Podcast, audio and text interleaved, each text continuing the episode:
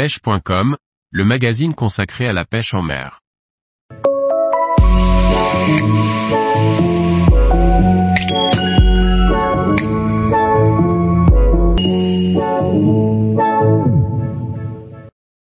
Une évolution médiatique de la pêche, pour suivre et vivre les différents événements. Par Pauline Bellicourt.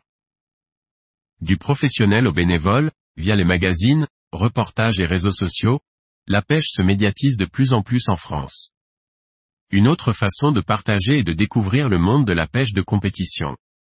Pendant que dans d'autres pays européens et mondiaux, la pêche a une place importante et est réellement reconnue, en France, on commence à s'y mettre.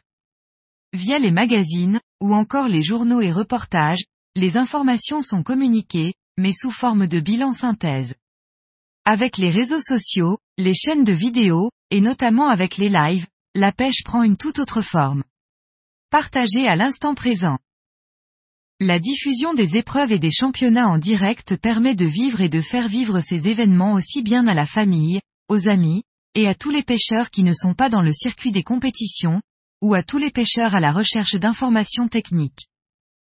Ce sport reste encore bien trop peu médiatisé. Mais également, inconnu par beaucoup sur le niveau compétition. C'est une très bonne chose pour valoriser la pêche et notamment la pratique en compétition.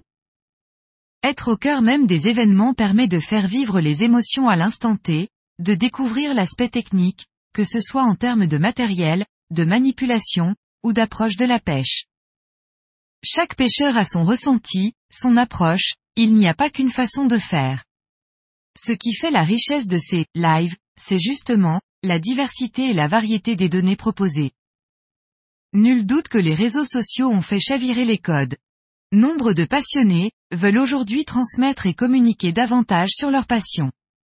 En faisant intervenir des champions sur des retours d'expérience ou lors d'épreuves, les directs ouvrent de nouvelles visions de la pêche en compétition. Ils nous permettent de participer virtuellement à des épreuves à l'étranger et peuvent nous donner envie de venir sur les prochaines éditions. C'est un bon moyen de faire découvrir des parcours, ou encore des approches bien différentes de ce que l'on peut pratiquer en France par exemple.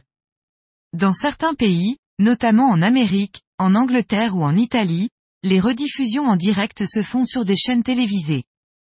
Grand nombre de pêcheurs qu'ils soient amateurs ou compétiteurs suivent dorénavant les compétitions à distance. Cela offre également un échange direct avec les pêcheurs, qui jouent le jeu de répondre aux commentaires et aux questions en direct. Des compétiteurs qui reçoivent en contrepartie des encouragements, des félicitations.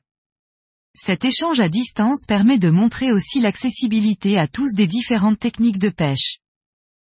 Pour que la pêche et la pêche en compétition soient davantage médiatisées, n'hésitez donc pas à relayer les divers supports.